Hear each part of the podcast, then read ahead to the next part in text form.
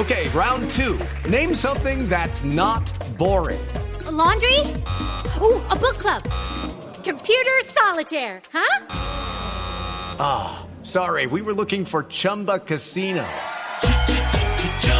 That's right. ChumbaCasino.com has over 100 casino style games. Join today and play for free for your chance to redeem some serious prizes.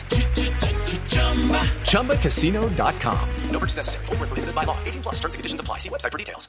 Néstor, muy buenos días. Buenos días para todos los oyentes de Blue Radio. Hablemos de las noticias más importantes ocurridas en Bogotá y comenzamos con ese gigantesco operativo que se presentó esta madrugada en el sector de Montevideo, esto es en la localidad de Fontibón, donde personal de la Secretaría de Movilidad y decenas de policías, hasta con drones de tránsito y transporte de la capital del país, sorprendieron a los conductores que picaban, realizaban esas competencias ilegales en este punto del occidente de Bogotá.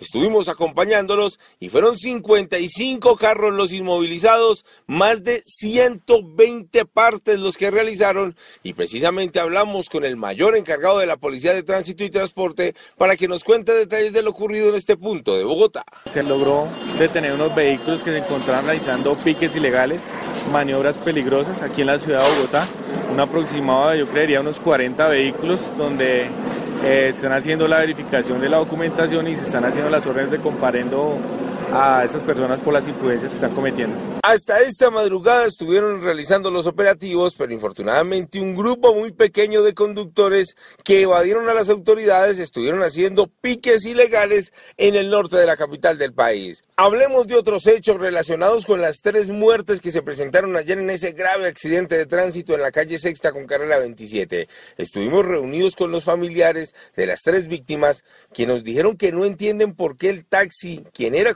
conducido por una persona cercana a esta familia, pues tomó esta vía para llegar hasta el barrio Santa Librada, ya que salían de un centro asistencial donde estaban atendiendo a la niña de dos años. El muchacho la llevó al hospital Marley, Mary, y esperó a que la atendieran a la niña y regresaron. Cuando regresaron fue cuando ocurrió el accidente. ¿Regresaron hacia dónde iban ellos exactamente? Para Santa Librada vivía mi hermana. En medio de la grave situación, sí le piden a las autoridades que actúen, que investiguen y que castiguen al responsable. Eduard Porras, Blue Radio.